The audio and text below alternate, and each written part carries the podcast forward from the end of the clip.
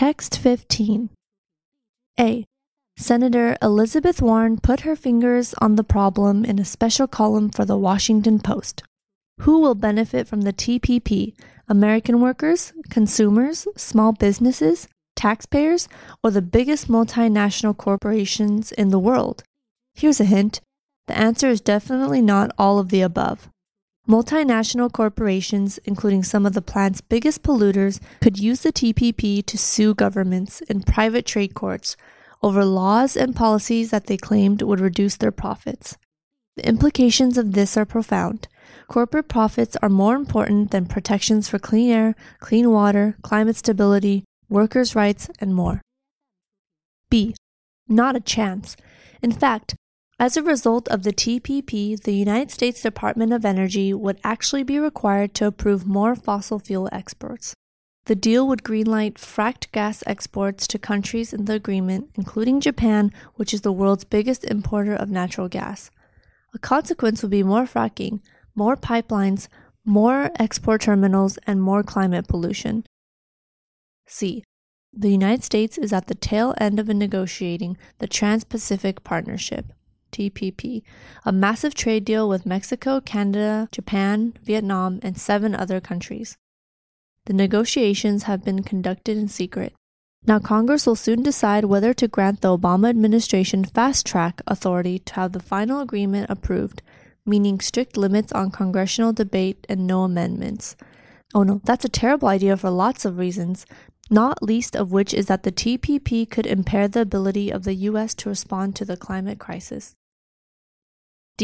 A fast track bill could be introduced any day, so it's time to speak out now. Please join me and write to your representative and senators and ask them to oppose fast track legislation for trade details like the TPP. We can win this fight for a fair economy and a safe climate. But we need all of your help. E. This isn't a hypothetical threat. Similar rules in other free trade deals have allowed corporations, including ExxonMobil, Chevron, and Occidental Petroleum to bring approximately 600 cases against nearly 100 governments. Increasingly, corporations are using these perverse rules to challenge energy and climate policies, including a pause on fracking in Quebec, a nuclear energy phase out and coal fired power plant standards in Germany, and a pollution cleanup in Peru. TransCanada has even intimated that it would use similar rules in the North American Free Trade Agreement to challenge a U.S. decision to reject the Keystone XL pipeline. F. It has never been more urgent for countries to tackle the climate crisis. Now is the time to ensure that the rules of the global economy support climate action.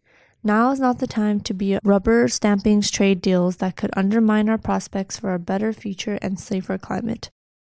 Congress has a responsibility to do its job and ensure that trade deals protect workers, communities, and our climate.